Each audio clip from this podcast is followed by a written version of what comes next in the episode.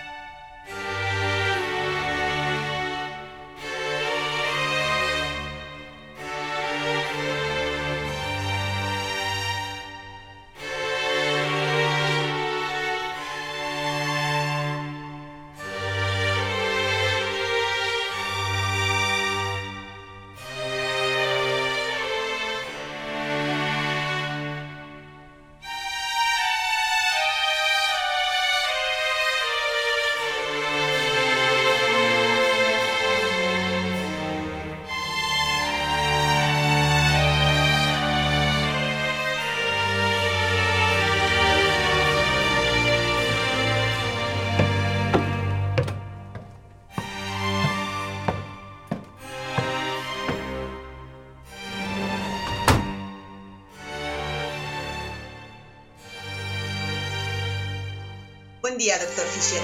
Llegó temprano el día de hoy. ¿Estamos escuchando a Wagner? Doctor Oberhauser, buen día. Para nada, mis gustos no son lo que el Reich podría considerar como sofisticados estos días. Siempre me he considerado un hombre de apreciación musical sencilla. Mis dones me fueron dados por Dios para estar al servicio de la medicina. Qué pena. A mí siempre me gustó Das Reinhold y he tratado de que lo pongan en el complejo. Le alegra a uno el día, ¿sabe? Casi podría hacer que nos olvidáramos que estamos tratando con tanta inmundicia. Pero los asesores de Herr Goebbels concluyeron que tenían que estar tocando esa banda horrenda al final del día. ¿Qué le va uno a hacer? Hablando de eso, ¿qué especímenes me tiene para el día de hoy? Llegaron ayer unas cuantas ratas polacas que a mi parecer pueden llevar con éxito todo el procedimiento. Yo misma las seleccioné y deben de estar por traerlas el capo. Quiero dejar adelantado esto lo más posible, y a usted lo mejor entrenada porque me voy a pasar navidades con Hilda y la pequeña Anke, aunque volveré para Año Nuevo. La pequeña Anke. Vi la foto de ella el otro día que hablamos en su oficina. ¿Cuánto ha crecido? Ya está por hacer su primera comunión. Me da gusto. Mándele mis saludos a la señora Fisher. Eh, lo haré, doctora. En cuanto a los procedimientos de hoy, ¿qué tenemos por delante? Dos de las nuevas van a requerir la amputación de la pierna derecha a nivel de la pelvis, para posteriormente trasplantar las piernas de un espécimen al otro. Con las otras tres vamos a extirpar parte del músculo rectus femoris del muslo derecho para seguir indagando sobre sus teorías de regeneración muscular, lo que me recuerda... ¡Mashka! Doctora Oberhauser. ¿Qué tanto falta? El doctor Fisher ya está aquí y no podemos esperar todo el día. Todo está listo, doctora. Tenemos los instrumentos recién afilados y dispuestos. Los especímenes están ya en la mesa de operaciones y el éter ha sido aplicado. ¿Éter? ¿Éter? ¿Cómo sabemos si no afecta a los trasplantes y la regeneración muscular? Ya lo intentamos, ¿recuerda? El problema es que no paran de moverse y hacer escándalo. ¿Cómo podemos trabajar en paz así? De modo que andando, que ya viene Navidad, paz en la tierra a los hombres de buena voluntad.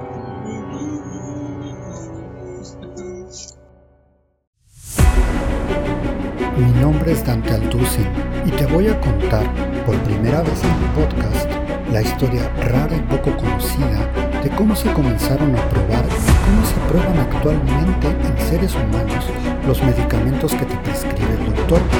Durante 10 años trabajé supervisando este tipo de pruebas y durante esta miniserie te voy a contar la verdadera historia de lo que se conoce como investigación clínica.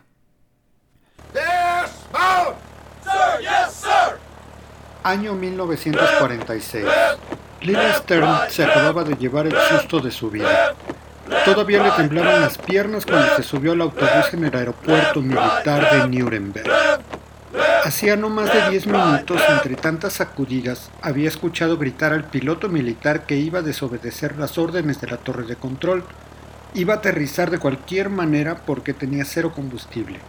Atada con los arneses al asiento, solo se le ocurrió rezar. Ni siquiera reparó cuando le dijeron que su equipaje se había quedado varado en París y que solo tendría lo que llevaba puesto y algunas otras mudas en su maleta de mano para afrontar quién sabe cuántos meses en aquel lugar del mundo. Nunca había salido de Michigan y ahora era la reportera más joven en cubrir los juicios. Era sobre lo único que se hablaba en aquellos días. En alguna ocasión había visto la convocatoria para Tucker. Debido a su edad, no podría alcanzar a cubrir los juicios de los máximos jefes nazis, pero sí de aquellos médicos a los que se les atribuían un sinnúmero de atrocidades. Se sentó del lado derecho del autobús militar. Se suponía que iban a repartir a todo el cuerpo de paz en diferentes sectores especiales de la ciudad. Se quedó sorprendida casi en el acto. Toda la ciudad estaba hecha pedazos. Casi la totalidad de los edificios había sido devastado y en algunos lugares a duras penas habían movido los escombros de las calles para permitir el acceso a los vehículos, los cuales al parecer eran exclusivamente propiedad de las potencias aliadas. Era exactamente como le habían dicho en la escala que hizo en París. La gente deambulaba por los escombros buscando objetos valiosos que pudieran cambiar por comida con los ejércitos de ocupación. Nadie parecía prestarle mayor atención a los transportes militares y sin embargo habían sido muy claros en su entrenamiento previo en la base aérea de los Estados Unidos quedaba un movimiento de resistencia bastante peligroso en la zona. Los atentados no eran infrecuentes, así que debía seguir de la manera más estricta los protocolos de seguridad. Al final del trayecto le tocó bajarse a ella. Era uno de los pocos edificios de pie en ese sector de la ciudad, un apartamento que había sido ocupado por alguna desconocida familia local. Quién sabe cuál habría sido su destino. Dos de las tres habitaciones ya estaban ocupadas, una chica francesa y la otra de Inglaterra. Realizaban diferentes labores administrativas en aquella ciudad ocupada.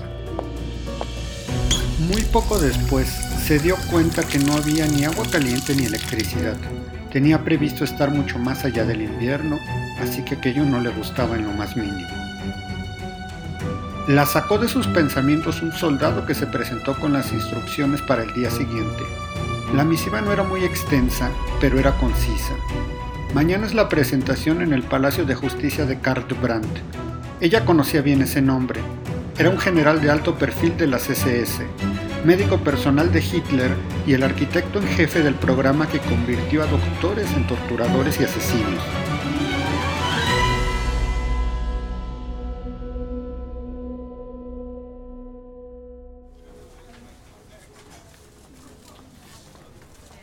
año 2020. Así es que después de su último ciclo de tratamiento tiene que venir a estas visitas posteriores que como ven se están espaciando. A ver, a ver. Entonces, me va a dar estas cosas que usted le llama ciclos y después tengo que venir a estas visitas, ¿correcto? Así es, como leyeron en su consentimiento informado, ahí viene todo. Entonces, ¿todo esto no me va a costar? De ninguna manera. Y dice que esto lo verifica un grupo de personas que se llama Comité de Ética. Así es, ellos se aseguran que los estudios que se lleven aquí sean éticos y en beneficio de nuestros pacientes. Y aparte de eso, ¿tenía que traer a mi mamá y a mi amigo? Ana, al principio era usted la que no quería participar por la desconfianza. Al traer dos personas, hay testigos que pueden dar fe que no se quedó con ninguna duda y que le explicamos todo lo que va a pasar durante su participación. Sí, pero, ¿por qué tantos candados? Porque no siempre se hicieron las cosas de esta manera. Antes la gente ni sabía en muchos casos que estaban participando en un estudio o los hacían participar a la fuerza. ¿A la fuerza? Sí, a la fuerza. Siempre han existido ensayos clínicos, aunque no se conocían como tal, pero es parte de la curiosidad humana. ¿Qué pasaría si me como esta fruta o esa? ¿Cuál sería venenosa? A ver, a ver, cuéntame eso de que se hacían a la fuerza. Año 1946. En la punta oeste de Nuremberg, enfrente del río Pegnitz, se encontraba el Palacio de Justicia. Allí se detuvo el transporte militar. No concordaba con lo que Lila hubiera podido imaginar como palacio. Unas puertas de hierro maciza se abrían a través de una revisión minuciosa del transporte y de sus ocupantes. Era la única entrada en medio de un mar de vallas y alambrados de hierro. Desde dos torretas de vigilancia, soldados con armas largas vigilaban el transporte que cruzaba lentamente el umbral. Visto de cerca, a Lila le pareció un enorme monolito de piedra gris. Por donde quiera que podía observar, el daño por los bombardeos era evidente. Ventanas rotas, muros colapsados. Le habían dicho que secciones enteras habían tenido que reconstruirse para que los juicios se llevaran a cabo. Bajaron del transporte y un par de soldados con mirada fría se tomaron su tiempo para revisar con detalle sus credenciales. Después la enviaron al área de adiestramiento. Hola, mi nombre es Lila Stern. Tengo un contrato del Departamento de Guerra para la transcripción de los juicios. Soy la capitana Rosalind Kibal. A partir de este momento está bajo jurisdicción militar. Todo desacato al Código Militar de Justicia está sujeto a corte marcial, independientemente de que usted sea un civil. ¿Está claro? Ah, sí. No existe una red de bancos americana en Alemania y está prohibido todo tipo de comercio en dólares americanos, así como cualquier intercambio en el mercado negro. Está prohibido comer en restaurantes alemanes ya que la leche no está pasteurizada y la comunidad local no puede producir suficientes alimentos por sí misma. Usará estas tarjetas de racionamiento que puede cambiar en la comisaría. Tiene permitido intercambiarlas por comida, artículos de baño y cigarros. Asimismo, tiene derecho a cambiarlas hasta por tres botellas de bebidas alcohólicas. Sin embargo, está terminantemente prohibido compartirlas o revenderlas al personal militar. Capitana. Soldado. Estamos por comenzar. El coronel Talbot mandó a entrar ya a los rezagados. Vaya, señorita Stern, pero tendrá que regresar apenas tenga un descanso. Lila no supo muy bien qué decir y se apresuró a seguir al soldado por los amplios y fríos pasillos del Palacio de Justicia. Le llamó la atención un agujero en el techo de una de las salas, a lo que el soldado le explicó. Usaron prisioneros de guerra alemanes para reconstruir lo más rápido posible este lugar. Hace unas semanas, en medio de las reparaciones, se dio esa parte del techo y cayeron seis de ellos, hasta abajo. Uno se mató en el acto. Esta es la sala de reporteros. Tome.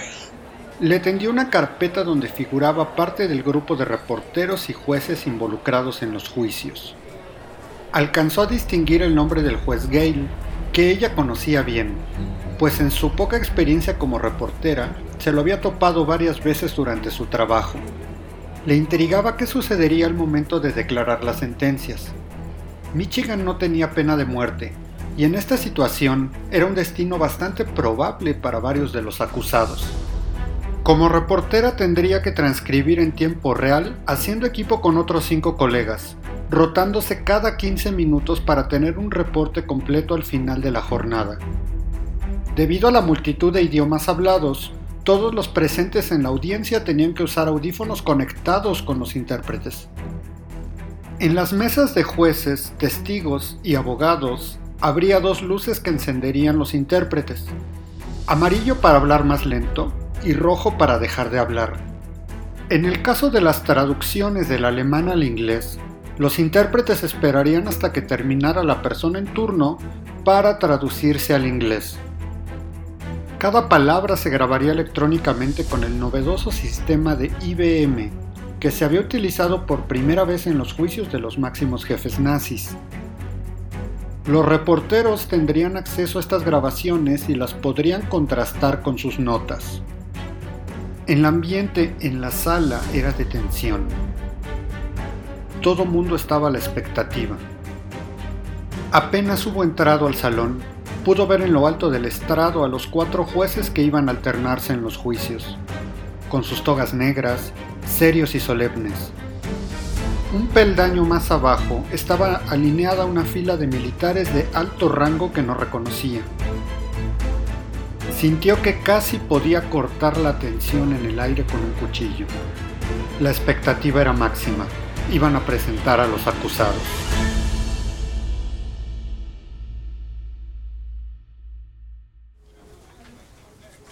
Año 2020. En otros casos se aprovechaban de familias desfavorecidas. Por ejemplo, la hija de Sigmund Freud hizo mucha investigación de lo que hoy en día llamamos marketing. Una vez le pagó a una señora de escasos recursos para que su bebé confundiera a una rata con Santa Claus y ver si podía lograr repulsión en él. ¿Y qué fue lo que pasó? Le tenía terror a los gorros de Navidad cuando terminaron el experimento. Entonces, todos los candados que existen para proteger a los pacientes son porque algo se hizo mal en el pasado? Depende cómo entiendas la palabra malo. Mucha gente no tenía malas intenciones y antes la vida humana era más corta. La sociedad no pensaba igual que ahora. Pero, por otro lado, sí hubo gente que abiertamente quería dañar a otros seres humanos. Ah, es eso que dicen que hicieron los nazis, ¿no? Con los campos de concentración. No se hicieron experimentos con todas las personas que estuvieron en los campos de concentración, pero sí con algunas de ellas. Lo peor es que muchos ni siquiera buscaban beneficiar a los pacientes, eran meras torturas. Debido a eso, hoy no se aprueba ningún estudio hasta que se demuestre que busca mejorar la calidad de vida de los pacientes respecto a lo que ya existe. Fue ese tan Mengele. Mengele fue el más conocido, pero de lejos fue el único que hizo eso. Al terminar la guerra, comenzaron a buscarlo. Año 1946. Se podían escuchar resonar las pisadas en el recinto. Algunos llevaban pantalones y camisas sin planchar, otros vestían uniformes militares a los que se les habían arrancado todas sus insignias. A Lila le parecían estar en mal estado, y sin embargo, su rostro reflejaban un resentimiento y arrogancia enormes. Estaban a unos metros de ella. Podía ver claramente sus mandíbulas apretadas y una enorme dureza en su mirada. No los había visto antes, pero casi de inmediato supo quién era Karl Brandt. Destacaba del resto por su porte desafiante y su mirada gélida, la cual puso directamente sobre de ella sin previo aviso. Lila no pudo ocultar un pequeño sobresalto y bajó la cabeza. En el caso de los Estados Unidos de América contra Karl Brandt et al., vamos a proceder a leer los cargos de los que pesan sobre los acusados. Conforme sean llamados, se podrán de pie y permanecerán así hasta que se les indique que pueden sentarse. El señor secretario del tribunal procederá a nombrar a los acusados. Uno a uno fueron poniéndose de pie. Todos los ojos de la sala se posaban directamente en cada uno de ellos conforme los iban nombrando. Se les acusa de crímenes de guerra tales como, pero no limitados a, experimentos de gran altitud llevados a cabo en cámaras de baja presión atmosférica, experimentos de congelamiento donde las víctimas fueron abandonadas hasta morir, experimentos con malaria donde las víctimas fueron infectadas intencionalmente, experimentos con gas mostaza aplicados a heridas provocadas intencionalmente, experimentos para regeneración de nervios y músculos donde las víctimas fueron mutiladas, experimentos con veneno y bombas incendiarias probadas directamente sobre las víctimas. Llamaré ahora a los acusados para su declaración de culpabilidad. Carl Brandt, ¿tiene usted un defensor asignado para este juicio? Sí, ¿Cómo se declara de los cargos que se le acusan? No culpable. Siéntese. Uno a uno fueron tomando la declaración de los acusados, y Lila no podía terminar de comprender cómo es que científicos distinguidos, honorables doctores de distintos hospitales y universidades alemanas habían sido artífices de tales atrocidades en los distintos campos de concentración de Europa. Con todo, solo una veintena de doctores habían sido llevados delante de la justicia. La mayoría, incluido el más infame de todos, el doctor Joseph Mengele, conocido como el Ángel de la Muerte, quien había tenido predilección por coser vivos a niños en Auschwitz, había logrado evadirse. Lila sabía que una buena parte de los registros de los experimentos fueron destruidos por los nazis en su huida.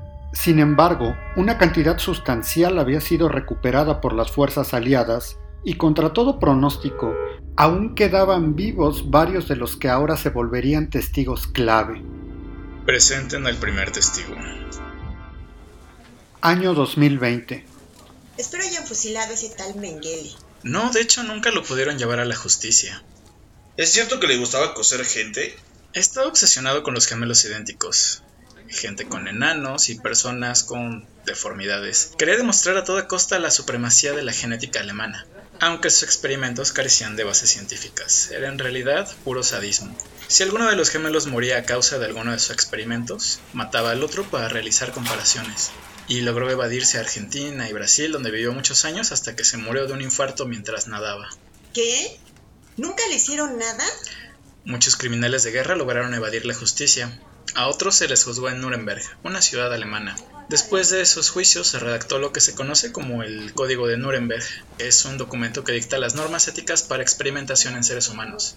El comité de ética que revisó el estudio, donde Ana va a participar, tiene sus orígenes en aquellos juicios. Entonces hubo más gente involucrada. ¿Cómo pudieron hacer eso? De hecho, esa fue una pregunta que se hizo mucha gente durante mucho tiempo, y dio origen a un experimento muy famoso en una universidad de Estados Unidos. Entonces hubo personas que sí tuvieron su merecido. Año 1946. Nuremberg parecía una ciudad fantasma. Los edificios estaban enterrados bajo la espesa nieve fruto de uno de los más crueles inviernos que se tenga memoria. Entre los escombros blanquecinos, varias figuras sombrías iban y venían en su eterna rutina de buscar entre los desechos. Lila no tenía casi ninguna oportunidad de tener contacto con la población alemana. Sus interacciones se limitaban a una sociedad cerrada de militares y civiles americanos, además de colegas de países aliados. El frío no daba cuartel, y la falta de agua caliente en su nueva casa no ayudaba. Pero eso no impidió que pudiera sacar algunas fotos de aquella misteriosa ciudad desmembrada. Al centro, el único edificio en pie era el Gran Hotel.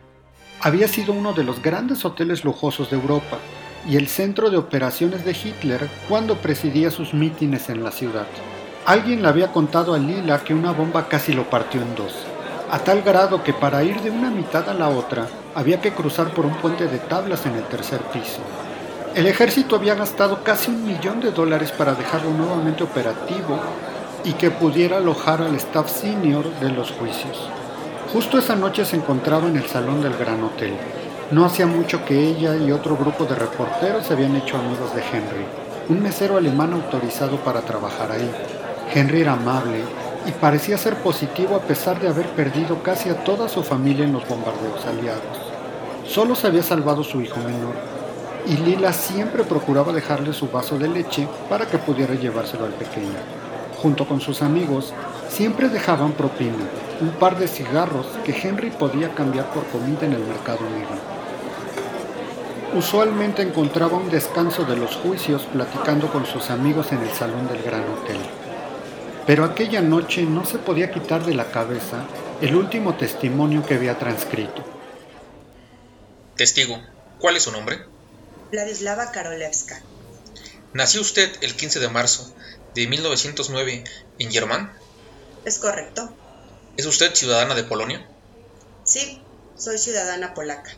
¿Ha venido aquí como testigo voluntario? Sí, vine aquí como testigo voluntario. ¿Me puede decir qué hizo en 1928 a 1939? Trabajé como maestra en la escuela primaria de Grudens. ¿Era usted miembro del movimiento de resistencia polaco? Así es. Tengo entendido que fue trasladada al campo de concentración de Ravensbrück. Nos trasladaron ahí después de interrogarme, posterior a mi arresto por la Gestapo. ¿Qué sucedió después? Nos pusieron uniformes de prisioneras y nos enviaron a trabajos forzados, primero con calzado y posteriormente descalzas. Nos dejaban sobre rocas puntiagudas hasta cuatro horas. No podíamos mover los labios porque decían que estábamos orando y estaba prohibido orar. Testigo, ¿fue usted operada mientras estuvo en el campo de concentración de Ravensbrück? Sí, así fue. ¿Cuándo sucedió? En 1942. 75 prisioneras fuimos llevadas ante el jefe del campo. Ahí presentes estaba Kogel, la doctora Oberhauser y una persona que más tarde reconocí como el doctor Fischer. Muy bien, testigo. ¿Ve a la doctora Oberhauser en la tarima de los acusados? El testigo pide permiso para acercarse a los acusados y poder verlos de cerca. Proceda.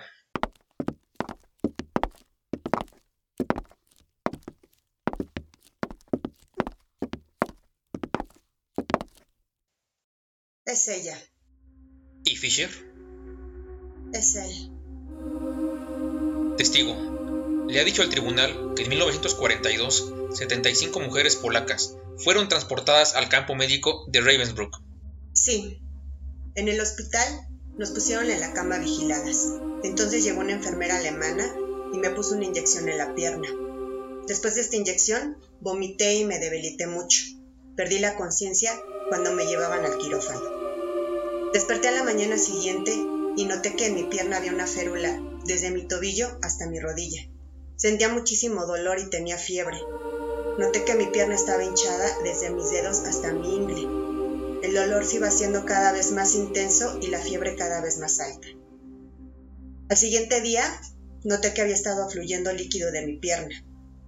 Al tercer día me llevaron al quirófano y volví a ver al doctor Fisher. Tenía su ropa de operar, su gorro y los guantes de doctor. Me pusieron un trapo sobre mis ojos y no sabía qué había hecho con mi pierna, pero me dolía muchísimo y tenía la sensación de que me habían cortado un pedazo de ella.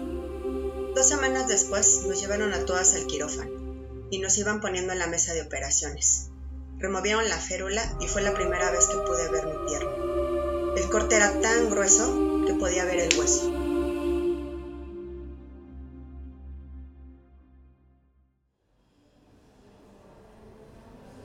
Año 2020.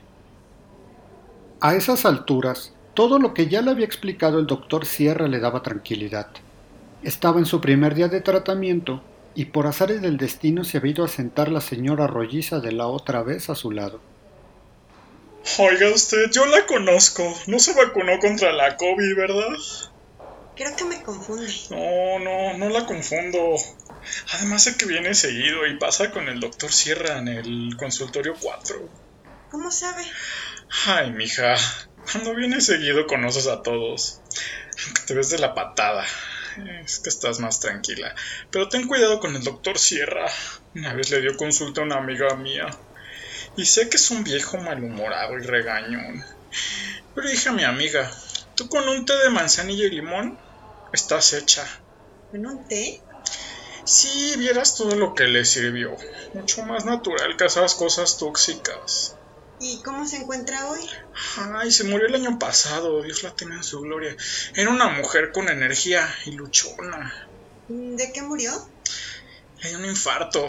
Es que estaba un poco gordita. Fue poco después de que empezara a ver al doctor Sierra.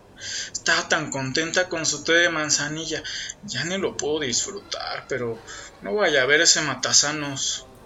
Luego, luego empezó a querer mandar a mi amiga a dietas y darle medicina que disque para el cáncer. Tú también tienes cáncer, ¿verdad? Mira, te voy a dar los datos de una hierbera amiga mía. Es re buena. Ah, sí. Bueno, ya me llamen. Ahí te los dejo con la enfermera esa que tiene cara de pocos amigos. No dejes de ir.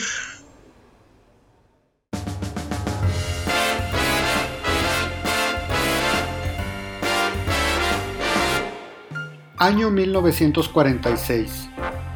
El ejército se había encargado de llevar una banda alemana, bastante versátil. Iba variando la música noche con noche para amenizar las veladas. Se habían esmerado en tocar música americana, y aquella comunidad de ocupación extranjera bailaba para distraerse un poco de las atrocidades del día que había finalizado. A Lila le encantaba bailar, pero no podía dejar de imaginarse cómo sería haber sido sometida a aquellas operaciones para desmembrar poco a poco las piernas de los pacientes. ¿Qué tendría que pasar para que doctores bien educados se convirtieran en monstruos?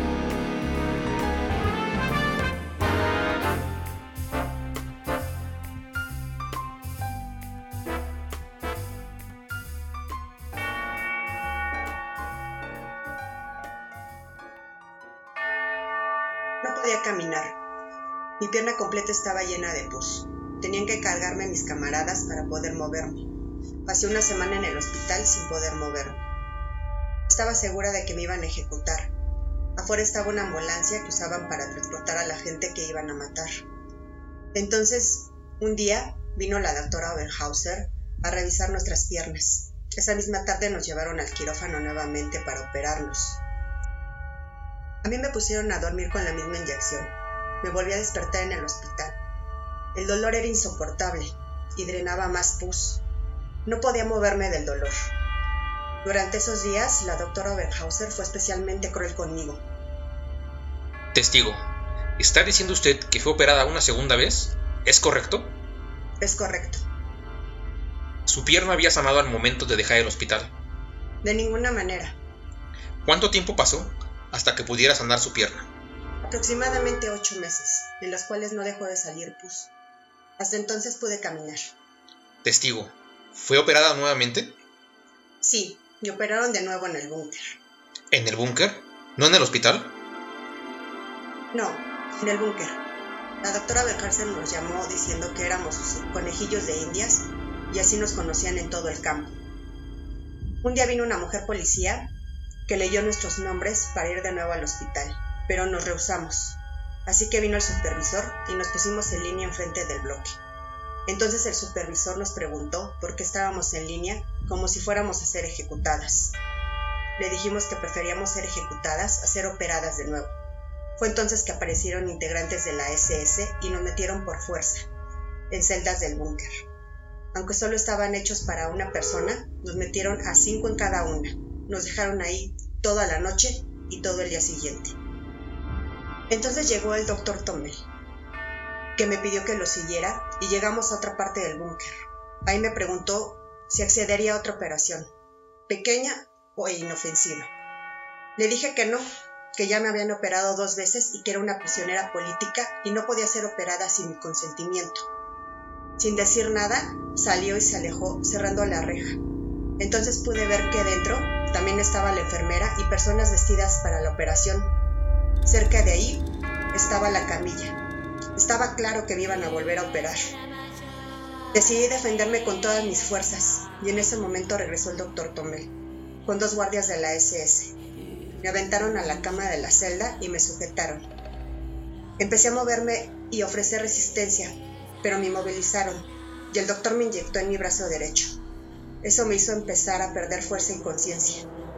Al final logré escuchar al doctor Tomel decir, eso es todo.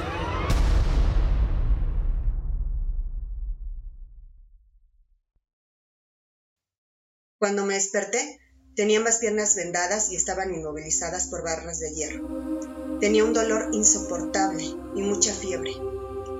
Aquella tarde vino una enfermera alemana y me dijo que me iban a inyectar.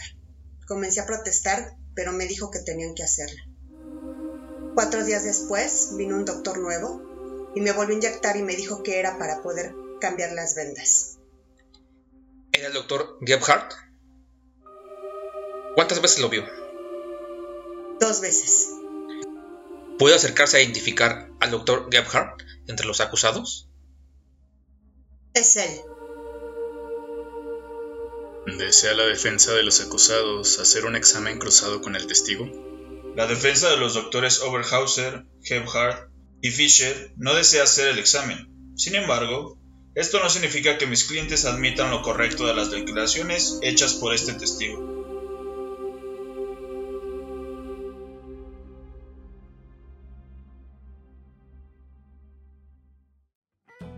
Año 2020. Ana nunca había pensado que podía existir la sensación de tener fuego en las venas.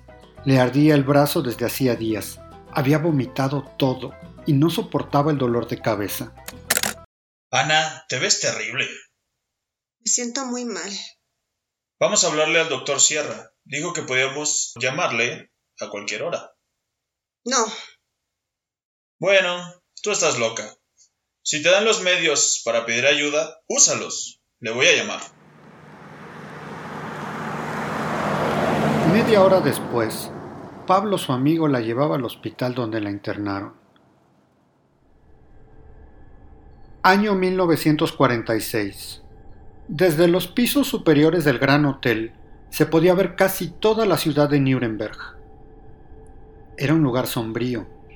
De entre la nieve del crudo invierno sobresalían muros negros, solitarios, que habían formado parte de casas y edificios.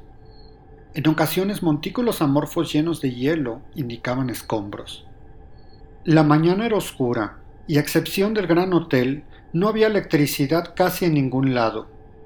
La ciudad parecía muerta, helada. Lila sabía que había sido un lugar hermoso, con una muralla medieval todavía en pie antes de la guerra. Ahora solo era un gigantesco cementerio con lápidas de ladrillos y escombros. Dentro de la habitación 506, el frío se mantenía a raya. Tenían algunos calentadores que todavía funcionaban. Fumaba y jugaba cartas esa mañana con otros reporteros. Se había hecho muy amiga de varios de ellos. Esas reuniones le gustaban, podía descargar un poco los horrores de los juicios. La operaron a la fuerza. Le fueron arrancados pedazos de los músculos de las piernas. Se le infectaba toda la pierna cada vez que el vacían. Es un milagro que sobreviviera. Al menos está aquí por acusarlos. Tenemos varios cargos en los juicios de los experimentos de bombas incendiarias que casi no encuentran testigos. ¿Qué pasó ahí? Usaban material altamente inflamable, directo en la gente. Pedían que mejor los mataran. ¡Qué horror!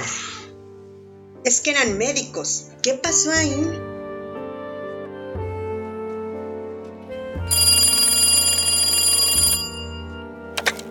Diga. Que ya están sus.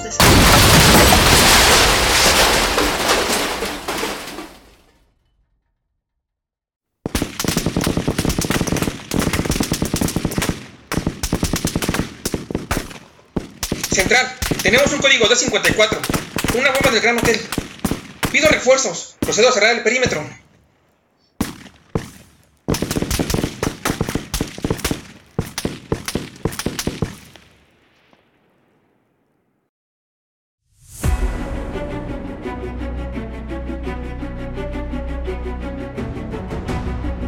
Esto es Experimentos, una miniserie de investigación pop.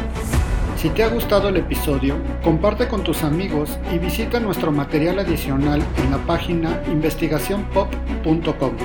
No olvides suscribirte y escuchar nuestros podcasts paralelos de investigacionpop.com.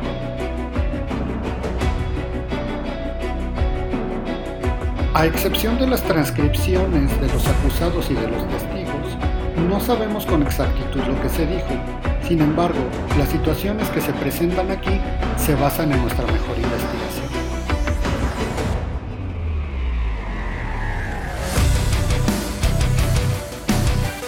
En las voces estuvieron Fernando López, Elizabeth López, Claudia Sabaj, Pedro Gartechea y Misael León. Producido por Misael León. Yo soy Dante Altuzzi, narrador, escritor y editor del podcast.